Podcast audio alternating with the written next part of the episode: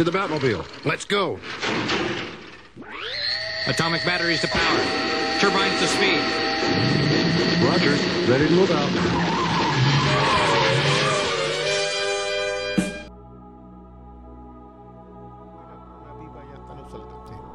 Sí. Así que lean nomás Más de un y sentido. hasta siempre. Nos veremos en el próximo Zona Fantasma, que ustedes saben es como el día del juicio. Todos sabemos que va a ocurrir, pero no sabemos cuándo. Mr.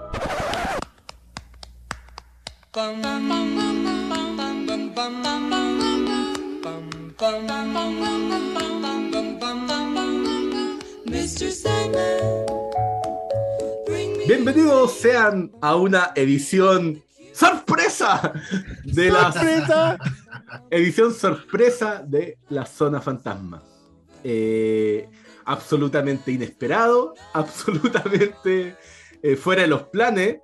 Eh, sé que nos echan la talla de que nos juntamos siempre solo para, para grabar homenajes post-mortem, Claro. pero fuimos sorprendidos. Eh, este viernes se lanzó sorpresivamente un episodio especial de dos partes de Sandman. Y yo supe con un poquito de anticipación, les conté a estos cabros, les dije, cabro, este viernes se viene, dijimos, veámoslo temprano y grabemos. Y aquí estamos, eh, visto recién, recién salido del... Está, está fresquísimo. Está fresquísimo y Recién. estamos grabando un viernes. Yo estoy con estufita. eh, Este- es, un- es- es Con una una, edición, mantita. es una edición AM de la zona fantasma porque esto lo vamos a ir hoy día mismo viernes. más, Se lanza. No, al tiro, al tiro. Que Al la tiro nomás. Al tiro. O sea, ni qué, vete el sol subido en las noches de los lunes. Este otro, weón. No, este, este es un episodio sorpresa. Porque. Y, y, y ¿sabéis qué? Yo más que sorpresa te diría que este es un episodio privilegio. No, porque, a ver, digamos, Lolo, una de las cosas que comentamos nosotros es que esto, que lo de Sandman se viene desarrollando hace mucho tiempo, siempre fue literal, no va a pasar. Pero Sí. nos dieron, hoy día acabamos de ver Sueño un millar de gatos, loco. En la opción que había de hacer lo que era animación. Eh, pero es, ese fue una de las historias que es como el, el- al son de sus alas. Sueño de un millar de gatos, te diría yo. Eh, y eh, Sueño de una noche de verano. Son como los tres en donde tú ya, si no estabas metido, te fuiste al abismo del, del- del sueño, porque de ahí en adelante no, no paráis. Y eh, Ca- Calíope también, que Calíope es un. Oye, que.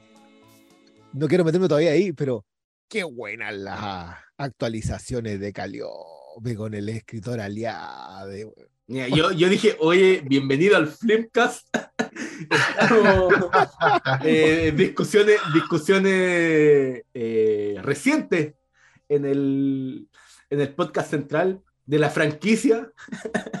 Oye, pero qué, qué buenos Pero- fierrazos que pegó ahí. So- Sí. Sobre todo porque básicamente lo que hizo fue actualizar una historia que ya pegaba en la industria literaria. Eso es, eso es. Eh, lo que acabáis de decir es fundamental. De hecho, el. No, nunca, no- nunca se nos tiene que olvidar que Sandman como tal se escribió hace 20, Cinco. no, Más, 25 años. Y más. han empieza pasado antes, pero muchas digamos 25 cosas años. en esos 25 años. O sea, Calíope ya era en su momento, eh, entre paréntesis, estoy como muy contento porque eh, con esto ya prácticamente se adaptó todo País de Sueño. Eh, Sí, que es un. Sí, claro, pero eso dale un poquito de aire porque recién acabamos de pasar de hombres de buena fortuna. Chepo. Y, y el, y el de máscara de fachada, eso probablemente no lo van a poder adaptar. No sé cómo andarán los derechos de DC en esa. Eh, porque es un Oh. personaje, la mujer elemento, que es un personaje de ese cómic. Pero mm, eh, estoy contento porque siento que es un arco muy mirado en menos, como que quedó entre medio porque era una colección de historias cortas. Es el volumen 3 de la actual recopilación Claro. de tomos de Sandman y es como el más corto. Y de hecho, yo a mí me rompió un poco el corazón hace poco porque me le- eh, uno se mete a leer los comentarios de los lectores en Wacom, que es esta aplicación de cómics que es para ordenar las colecciones. Y ahí hay mucho, mucho lector de, de- de siglo XXI, digamos, un lector que por primera vez está comentando. Y lo encuentran el más débil, como que guatea, que. ¿cachai? Y es como, amigos, ¿en serio, en serio, pero en serio, weón, de verdad. Ay, que la de los gatitos es como la única que salva.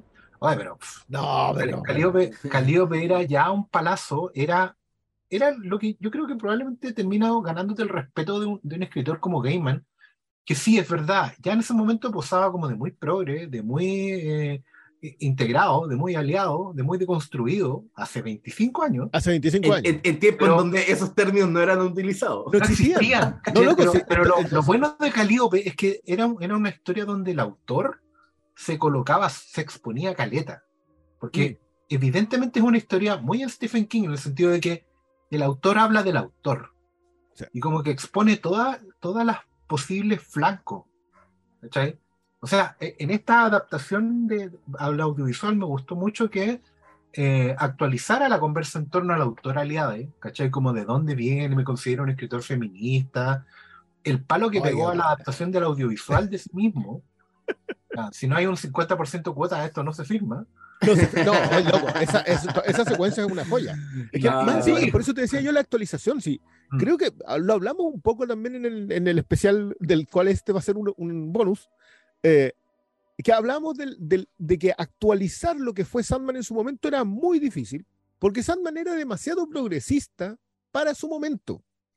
Entonces, cuando lo, lo tienes hoy día, hoy día, ¿cómo progresas? Si, si básicamente hiciste todo hace 25 años. Así, pues, bueno. Actualizando. siendo crítico con el progreso impostado. Y- Revisa, claro. Y, y en paralelo también hay que tomar en cuenta que, eh, lo dijimos en el capítulo anterior, eh, que habían historias que uno no se imaginaba cómo podían traspasar a un, a un formato audiovisual. Y obviamente en nuestras conversaciones era obvio que iba a ser animado, pero tampoco estaba la seguridad de que ellos habían tomado la decisión eh, de producción de llevarlo como algo animado, porque igual es, eh, es algo que te quiebra un poquito la, la, la cadencia de live action, entonces no estábamos seguros si lo iban a hacer o no.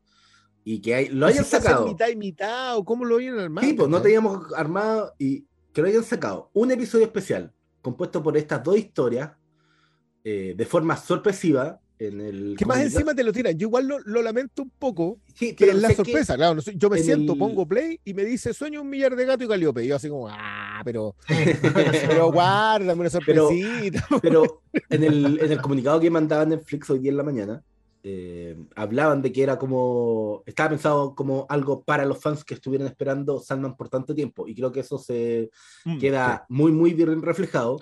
Y tomando dos historias que son muy, muy buenas, ¿cachai? La, eh, la animación del, de la historia del millar de gatos, yo lo encontré... eh, No, precisa. precisa, Ah, súper, súper buena. no, no, Y en tono, eh, eh, la forma de, de capturar como la relación gato-humano, eh, no solamente en el aspecto desde ver la historia desde el punto de vista de los gatos, sino ver cómo los humanos ven a los gatos y el nivel de crueldad que en un momento llega esta historia. Sí, que dije, que- tú- ¿sabes qué? A mí igual me pasa que siento que este es el primero. Yo te diría que quizás por ahí una esperanza en el infierno. ¿Mm? Pero este, no, y la, la del, ¿cómo se llama el capítulo de la, de la, del local de comida? El 24, ahora le pusieron El- el- 24-7, creo. 24-7 creo que lo puse. Ya, el cómic se llama Esos 24 son cuando, cuando uno de alguna manera dijo, ya, por, perfecto, el nivel de historia estuvo bien traspasado en el audiovisual, en, el, en, en la, forma artística del audiovisual. Pero siento que este es el tope. O sea, lo que logramos ver, porque Calliope igual echaba de menos que hubiese, mucha, no va a tener un director así que supiese trabajar desde el desde otros ángulos, de otros puntos, ah, claro, hasta la secuencia con las, eh, con las furias, eh, con la Hécate, en donde dije, ya, esto es eh, acá ya por fin empezaste a entender un poco los ritmos que tiene que tener, un poco la, la presión audiovisual que tiene que tener esta obra. Si, si- si- si al fin y al cabo las historias nosotros sabemos que son extraordinarias. Sí. O sea, porque tienen un acervo enorme, porque son, porque por algo han sobrevivido un cuarto de siglo siendo celebradas. Son muy, sabemos muy- que son buenas. y son, son muy inteligentes, cómo, cómo se conecta Ah, con, con- bien, con el Están muy lector. bien escritas. ¿Cómo te transporta a un mundo de que no está, que no es eh, físico, ¿cachai? El, el mundo de los pensamientos, no, ya, sí, es de los sueños, pero Y el mundo de la inspiración, pues, ese, es un gran problema. Audiovisualmente hablando, es súper complejo lograr traspasarte el impacto que fue para nosotros leer el cómic de Sandman a la pantalla. Porque, a ver, el alegato de que, de que Sandman no está bien dibujado es un alegato que tienen hasta los más férreos defensores de Sandman. Tenemos que aceptar un golpe por aquí y por allá. O sea, tenemos que aceptar que a veces los dibujos no son tan buenos. Pero justo estos dos sí son buenos. po. Sí, Acá- no hay, no hay Bueno, discusión. estos, estos dos eran de, son de Killy Jones, po, que es un dibujante que igual es resistido dentro de todo, pero, pero es Pero es un resistido en Batman, dibujante. no debería ser resistido en Sandman, si en Sandman está. Desatado.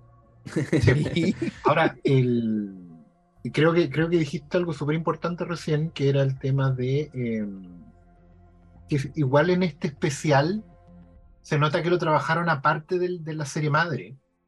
Mm. Creo que, que hay, creo que hay un poquito más de libertad en cuanto a moverse audiovisualmente. O sea, obviamente el, el sueño millar de gato es una adaptación al calco, tiene planos storyboardeados del cómic, por así decirlo, eh, pero se nota que no trabajaron con esa contención que le echábamos de menos en la serie en los primeros 10 episodios. Al menos Claro, yo sentí que Calliope como que ya era una cuestión más relajada, de decir, bueno, esto ya salió, eh, probablemente lo vean, probablemente no, ¿cachai? Es como, mm, nada, aquí, aquí nos, nos soltamos un poco las trenzas y nos vamos en, en volar, porque además sientan las la bases de la segunda temporada muy bien. Claro, que- es que yo siento que la primera temporada es una temporada de Netflix, es una temporada que los productores te dicen y, y el ejecutivo te dice, ¿sabes qué? Tenemos un límite para lo que podemos hacer y necesitamos encaminarla, hablamos de lo de Goyer y Heimberg, necesitamos encaminarla para que sea vista. Pero te dieron dos bonus, te dijeron, ya sabéis que si quería hacer estas dos historias, que son muy buenas historias, hágale, pero las, la- las guardamos. No las lanzamos al tiro, no, no tratemos de no contaminar esta primera temporada. De hecho, todavía ni siquiera aparecen los créditos en IMDB. O sea, fue es tan sorpresa. Nosotros decíamos que tenía que ser animación, pero tampoco. No era una seguridad. bien guardado. Sí. No, y, y- igual eh, siguiendo la tradición Gaiman, eh, británica, British, con tecito y todo, eh, series como, no sé, Doctor Who están acostumbrados a hacer episodios que le llaman, no sé, los especiales de Año Nuevo, ¿cachai? Especial, claro, Eh, especial entonces- del, del Boxing Day. Claro, entonces creo que eh, obviamente en este no, no, no se aguantaron y llegaron y, ¿sabes qué? Deben haber dicho, oye, está bueno el episodio de los gatos, esto va, va, Ya, pero va a causar sensaciones sacaban internet. la mente de un gato, que es un, un documental de Netflix que viene como dentro de la mente de un gato. Justo hoy Entonces día. creo que Sí. sí, no, no tiene el mismo sentido de estos especiales de, de las series británicas, pero creo que cumple cabalidad como No, pero tiene, un- tiene les una presentación no, no. especial. Oye, piensa Sí, que pero- te, diste, te diste unos lujos impresionantes. O sea, en Calíope fuiste a buscar a Derek Jacobi. Loco, Derek Jacobi como Erasmus Fry es el segundo mejor casting de The Sandman después de Gilbert. Sí. Loco, es, o sea, claro, te trajiste Stephen Free, ok, está bien, ya. Y Está bien, plus, está bien, pero para- toma, para ahí te traigo a Derek Jacobi, No. que en 15 cinco minutos te da vuelta el. Bueno, impresionante. O sea, de partida, volvemos al, al, al- al- Esto es So British. Sí, Que va a ser una de las. Pero esta cuestión no puede ser más británica. No hay. Aunque pronuncie la, la R de otra manera. no, oh No, claro, y todos oh my. Eh, pero lo de Derek Jacobi, yo cuando lo veo dije, oye, ¿en serio te trajiste No, a Derek Jacobi para hacer Yo hice, una, yo igual, yo hice una pausa como en el teatro, me paré y aplaudí. Así, todo No, pero es pausado que- la actuación. Fantástico. Ya, pero igual tienen que, que tener en cuenta que eh, un conocido ya de Gaiman porque le apareció en Good Omens Sí, y en este Sí. episodio te ponía a revisar y hay, Sí. por ejemplo, estaba David Tennant, eh, Michael Chin, millar de gato. ¿cachai? Sí, pues el, el millar de gatos, ¿cachai? Entonces, ¿Y eh, te fijaste claro. que y se fijaron que uno de los gatos era el mismo Neil Gaiman? sí, no, era el... Era el cuervo. el cuervo. El cuervo, perdón. El sí, cuervo, era el el cuervo, cuervo, era el Neil cuervo, Gaiman, sí, sí. pues. Entonces, No, bien. Yo, yo encontré, o sea, de partida ya. El tema de la animación funciona. El tema de las voces funciona. Creo que el, el relato, aparte, está muy bien hecho. Y Para alguien que nunca en su vida leyó Sueño un millar de gatos, te gusten o no te gusten los gatos, loco, esa historia es extraordinaria. La idea de que. Porque no es solo la idea de que los gatos sueñen con cazar humanos. La idea es que nuestros sueños construyen la realidad. O sea, atacar ontología, ir a una cuestión que es ultra compleja sobre la sociedad humana, sobre la historia de la humanidad, y darla, ex- explicarla tan bien. Yo sueño un millar de gatos, siempre me ha encantado. Pero si tú nunca la leíste, te acabas de encontrar con un capitulazo que podría haber sido que- un Love, Dead and Robots. Y, y- y no, y de hecho, creo que el estilo de animación, por eh, la ruta que hicieron tomar en términos visuales, se acopla muy bien a lo que ya era Sandman la serie, eh, live action, lo que eran los capítulos anteriores. No, Sí. no se siente como descuadrado de lo que venía haciendo la serie. Y creo que está súper bien elegido el estilo visual eh, eh, que eligieron para concretar esta adaptación. Entonces, sí, son complementos. Eh, Morfeo en, en el de Gatos sale eh, aparición especial, en el otro sale un poquito más, pero creo que como idea de acompañar la- las historias generales de, de Sandman, eh, está muy bien, especialmente Calliope que, que te hace un Es paralelo que- con, el cambio, con el cambio de Morfeo. Entonces, creo Ese es el que, punto. Que están, están, sí, es algo especial, pero yo también lo siento integrado a la historia que ya vimos en los otros capítulos. Entonces, yo completamente agradecido. Buena sorpresa que hayan decidido eh, sacar este episodio de la nada, como, hoy les tengo una sorpresa debajo en este gorrito. Y ¡pa! te sacan No, este y- hermoso Y conejo. también, y también pensar que los números deben haber sido buenos. Que, que Ah, bueno, fondos- esta pregunta se las quería hacer yo. ¿Mm? ¿Ustedes creen que esto es porque los números fueron muy buenos o porque fueron muy malos? No, yo quiero pensar que porque fueron muy buenos.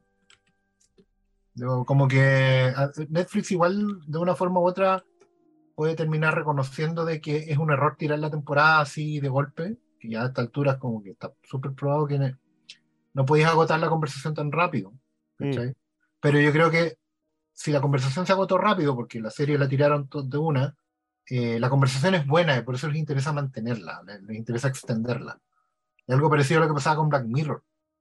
¿Cachai? Que era como, eh, ti- tiremos el juego, el Bandersnatch, eh, tratemos de mantener a, la- a Black Mirror constantemente estrenándose año tras año, porque es una conversación que, que, que- que debe mantenerse, o sea, la, la gente tiene que tenerlo en, en- en sus mentes, ¿cachai? Tiene que, tiene que conservar la conversación. Yo siento que los números han sido buenos. Bueno, yo tengo a Gaiman en el feed de Twitter y el buen ha, ha estado trabajando, no se ha despegado esta semana. No, igual, eh, que, Pero, mira, pero ponte tú, espera, para cerrar eso, el, el- creo que Sandman fue top, así como top 1 en 80 países, que era muy avergonzante que Chile no, y Argentina tampoco, y no hubo caso. Pero, pero- Betty la fea. bueno eso, ¿cachai? La, la mitad de la audiencia de Netflix la tenía en top 1, ¿cachai? Sí, es que, es que igual yo siento que es una historia, el uno de los grandes problemas de Sandman, problemas lo estoy diciendo a un, a un nivel, es que su historia literaria, su acervo literario, es muy lejano para el latinoamericano. Sí, sí. Es muy británica, Muy po. europeo, Sí. es, es extremadamente europeo, sobre todo británico, pero es extremadamente europeo. O sea, todo, cuando mucho llegó a Grecia. A lo mejor el norte de África. Eso es como no su tiene tope. nada de literatura española. Por ejemplo. es la tradición que nosotros con la que se nos educa, la, por lo menos Y, con la que mitad se de nos- los y, que hay allá. y- y nosotros no nos vamos a quejar si en Latinoamérica bueno, tenéis libros, tenéis, de partida en Chile levantáis una piedra y te salen 25 poetas. Claro, y tres documentalistas, Sandman nunca, Sandman nunca visita a Borges. No, po. no, y, de hecho es alguien, es alguien que, que debería haberlo sido. O sea, y- Claro. pero, pero fíjate en lo que hace con la literatura japonesa.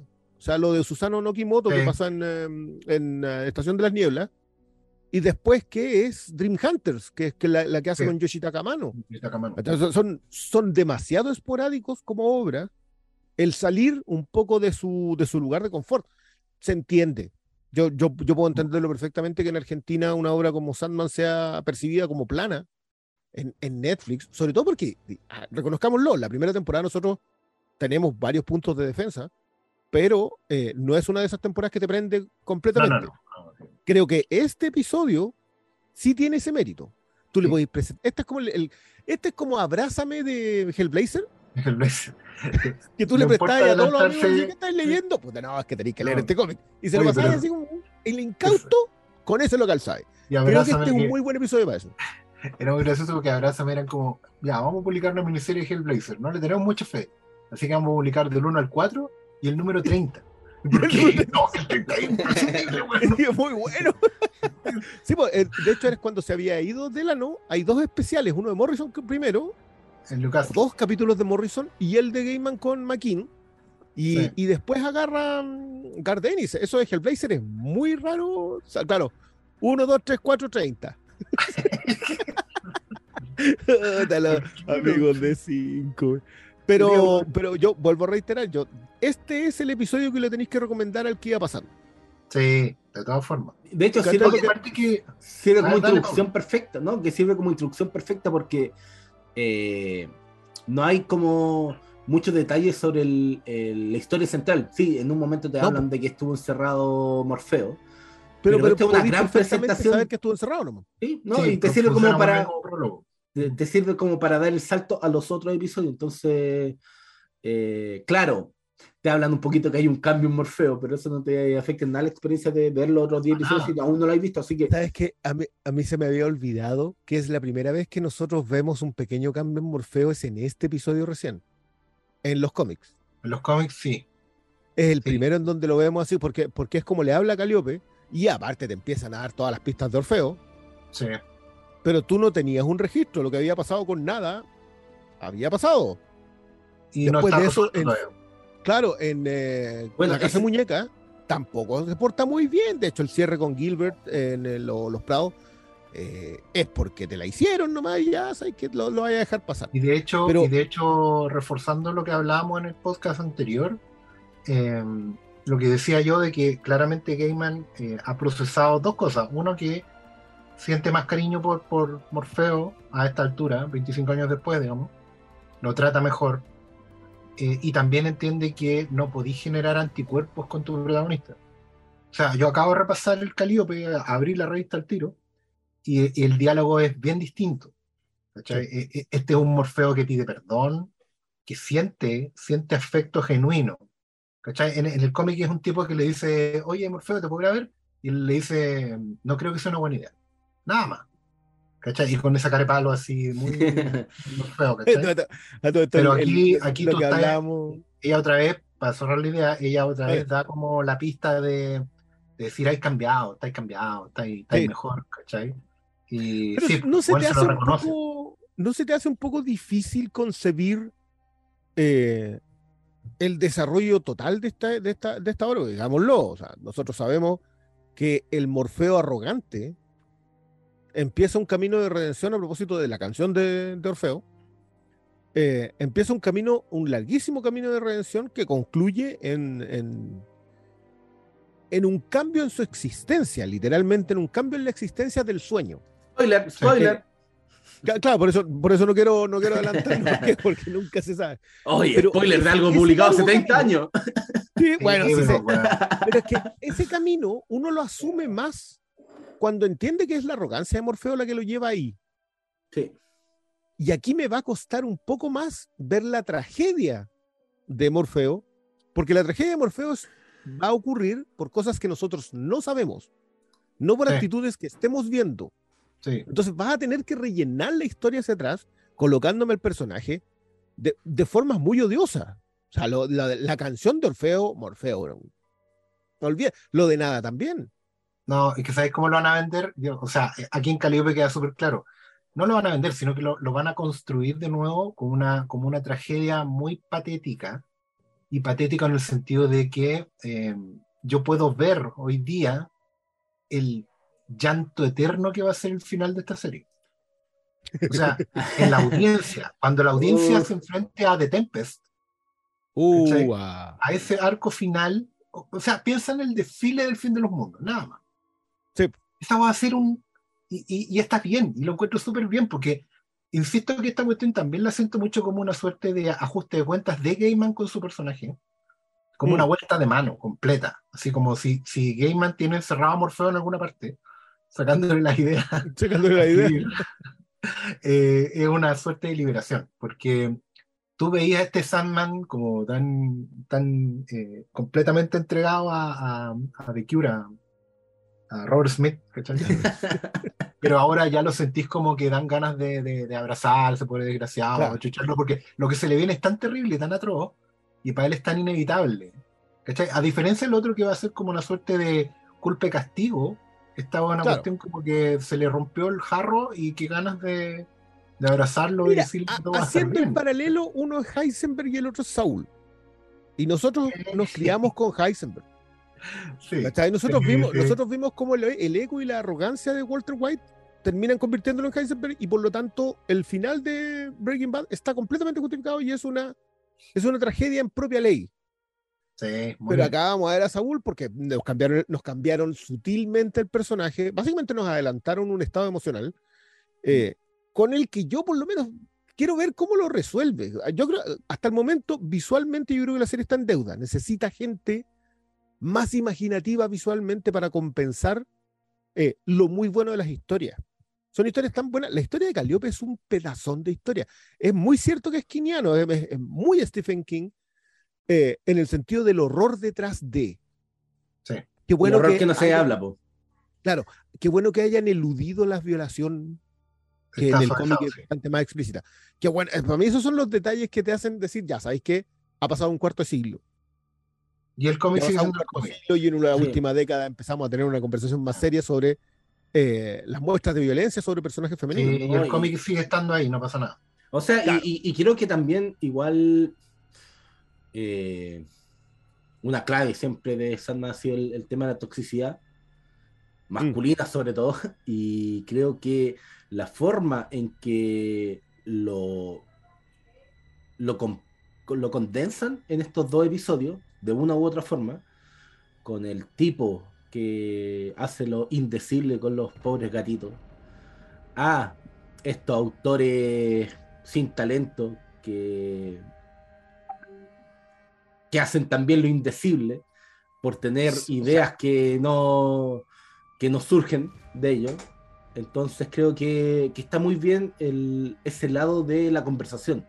Y obviamente, yo me reí con el, el, el mero nombramiento de la señora Rowling. ¡Oye, ese! ¿Cachai? Entonces creo que también los fierrazos están muy bien, tanto en la historia de los gatos que son, pasan eh, más como de englobamiento de la humanidad, Mm. y, y- pero también, Y sobre todo en Calliope, en donde están muy más enfocados en la toxicidad masculina. Sí, es que claro, obviamente el de Caliope tiene que ver con que no hay ni un in- ente masculino que haya sido decente con Caliope. No, pues. Es decir, esto, esto, nosotros, claro, acá tú ves que él va y le pide perdón, pero loco, todavía no sabéis lo que le hizo. Así que no, no, yo, yo creo que guarde un poco las compasiones con, eh, con Morfeo. Vuelvo a insistir, este no es el mismo Morfeo que nosotros consumimos. Nos- No. El Morfeo que nosotros consumimos lo seguimos leyendo porque las historias eran muy buenas, no porque el personaje Pero es que creo que también eso se da porque, a diferencia del, eh, del, del cómic, eh, la primera temporada de esta serie ha profundizado de forma bastante superficial cómo era el Morfeo del pasado. No hemos visto nada. Puede que en la segunda temporada empiecen a construir eso como. Con Mm. Orfeo. No, con Orfeo y con, con, con historias y que no adap- la niebla. ¿No? Y, y con lo que no han adaptado para hacer una especie de espejo hacia esa oscuridad que no hemos visto tanto de, de, de Nosotros hasta el momento no hemos visto un, un ápice de la crueldad de Morfeo original. O sea, si lo piensas, el Corintio está muy bien castigado. Nosotros cuando leímos eh, Preludio y Nocturno y la, y la aparición del Corintio, tú decís, ya, este loco se merece el castigo, pero no, hay, no está el paralelo de, lo, de la pesadilla que quiere ser sueño. Claro. ¿Está? Es solamente las pesadillas siendo crueles. Entonces entiendes de que Morfeo sea el personaje que es. Pero mientras va avanzando la historia y te van contando pequeños detalles del antiguo. Si, oye, lo de Hop Gatling tampoco es porque el, el loco sea buena onda. No.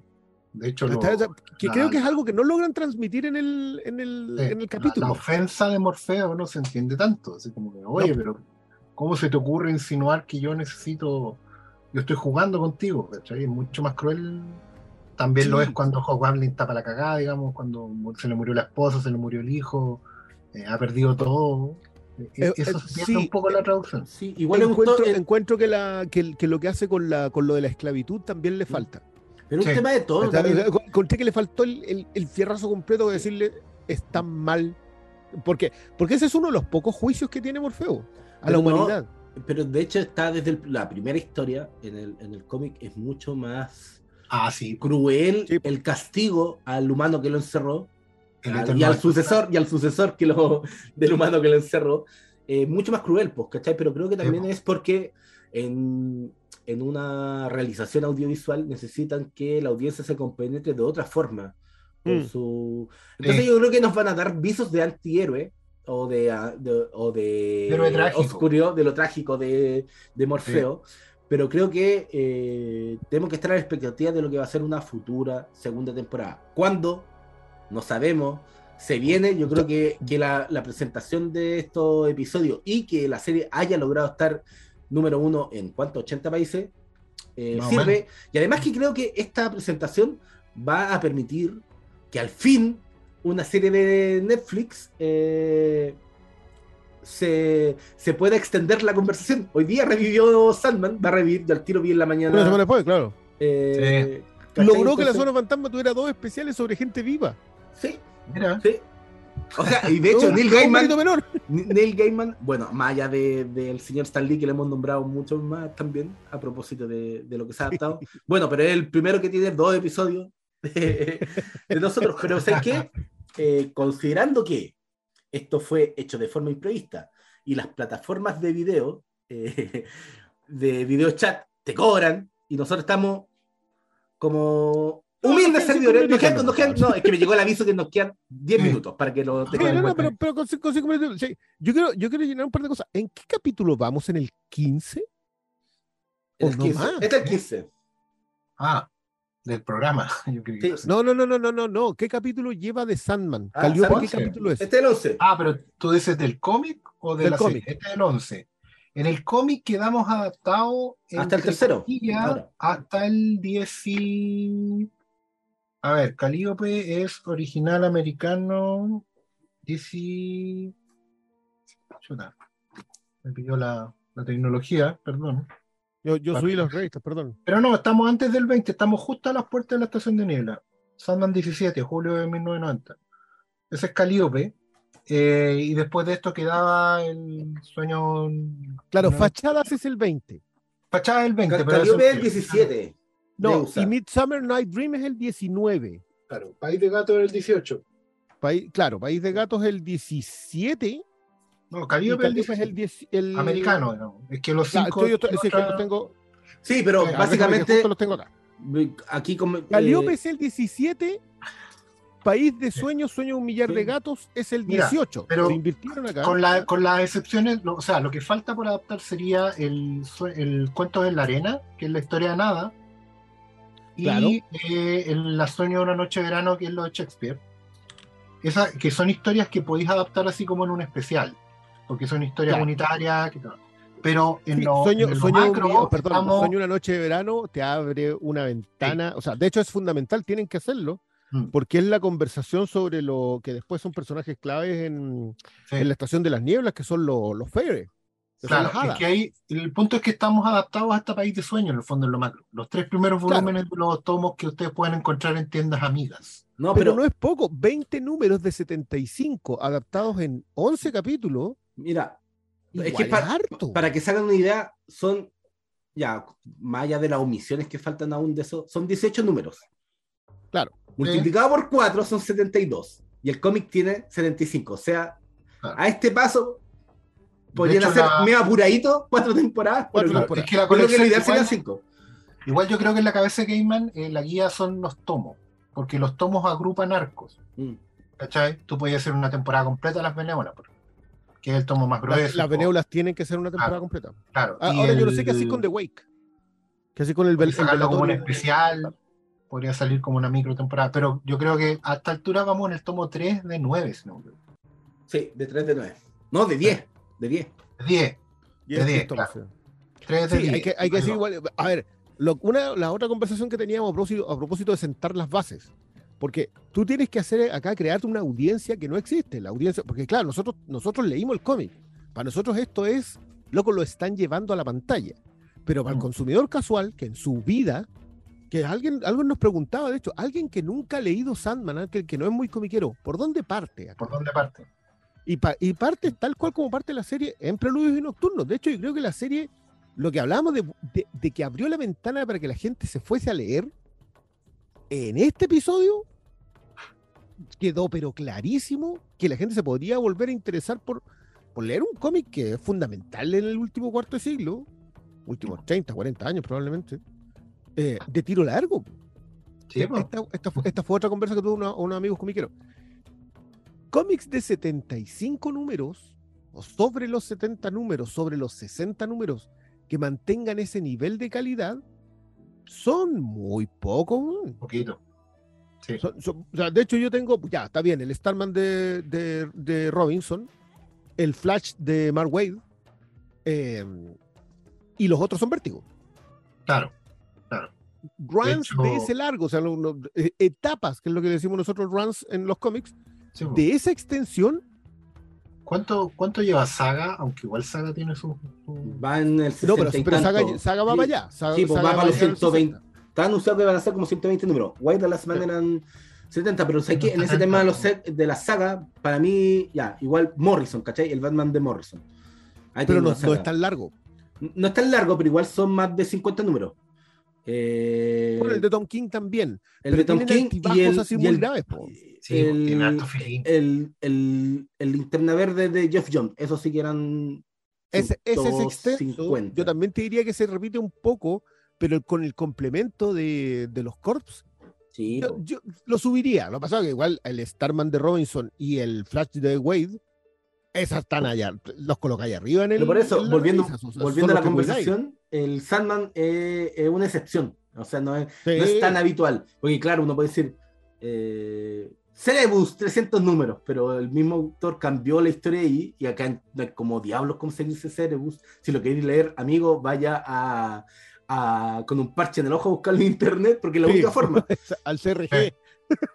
No, pero, pero ¿sabéis que lo- Porque eso es lo otro a propósito de Hellblazer, por ejemplo. Hellblazer tiene la gran gracia, que, que probablemente también lo tiene solo el Flash eh, Wally West. Porque claro, Wally pasa por eh, Wally pasa primero por eh, Messner Loebs, antes de- ¿Cuál es el primero del ochenta y tanto? No, eh, Messner Leves retomó el partido con. claro. sí. ¿cachai? Después de eso viene Wade, después de eso viene Jones, ¿cachai? Tiene etapas muy largas, muy buenas. Pero en el caso de Hellblazer, tiene etapas súper marcadas. Pues lo de Jamie Delano no tiene nada que ver con lo de Gardenis, que no tiene nada que ver con lo de Azarelo, que no tiene nada que ver con lo. No, Mike Carey, el, que, el tipo que agarra todo, lo junta y lo cierra de manera extraordinaria. Pero en general, o sea, si usted está interesado, tenga claro que estos son 75 números que va a leer, más especiales, pero son 75 números que le dan a lectura por meses y está todo en un nivel extraordinario y que remata por todos los altos. Esta, esta no es Sí. una historia que baje en algún De hecho, punto. de hecho, como que el consejo sería cuidando bolsillo y la salud mental, eh, no, no urgirse este año por pasar más del Mm. tomo 3, Claro. porque no es necesario. Hasta para ir de sueño, con sí. Preludio nocturno, Casa Muñeca, yo creo que Casa Muñeca van a quedar agotados porque es una lectura Sí, esa es más compleja. Sí, y, Sí. y- y como para ir cerrando, porque liter- País de Sueño. literalmente Sí, sí, sí. se nos está acabando la arena del arenero en el reloj. Literal, eh, no, pues de- decirle, darles la invitación a que lean Sandman, es una gran historia. Ahora existen ediciones muy económicas que se llaman. Sí, puras pocket. pocket. Pocket. Sí. Entonces, Sí, hay sí. formas de Compra tenerla una sin- lupa y un DC Pocket. Sí, una lupa y un DC Pocket, ahí, ahí lo tienen y, y no hay para qué comprar de repente, no sé, esos tomos gigantes. No, son, no, no, son bonitos, ah, pero. Son, son bonitos, pero son súper poco prácticos Sí. para leer. Sí, Sandman tiene esa ventaja. Uno. Dos, si usted ya leyó Sandman, está viendo la serie, no está tan conforme porque no es tan buena como lo que yo leí, igual entiende de que esto es una ventana que le está abriendo a otra gente, a otra Sí. audiencia. Así que vaya por este, es- el especi- este especial en particular, creo que es muy bueno para venderlo. O sea, que Ya. le explicáis más o menos, mira, esto es la historia del Dios de los Sueños, ve este episodio. Nada más. Creo que es súper, es pues, excelente para entrar. Después te Nos veis la primera Vamos en los sueños literal, no queda tiempo. Pero eso, yo creo que ojalá le haya gustado esta sorpresa. Episodio especial de la Zona Fantasma, lanzado el mismo día en que Oye, sí, salió este episodio. hora va a estar a M. Va a estar ahí, yo lo voy a subir al toque. Así que nos vemos en una próxima edición de La Zona Fantasma. Nos seguimos viendo en el Flimcast. Y disfruten, hay varias eh, invitaciones en, en torno al Flimcast. Se vienen juntas, películas, Vienen todo. cositas. Se vienen cositas. Así que agradecido. Saludos, Cristian. Saludos, Oscar. Nos Muy vemos. bien. Saludos a todos. Chao, chao.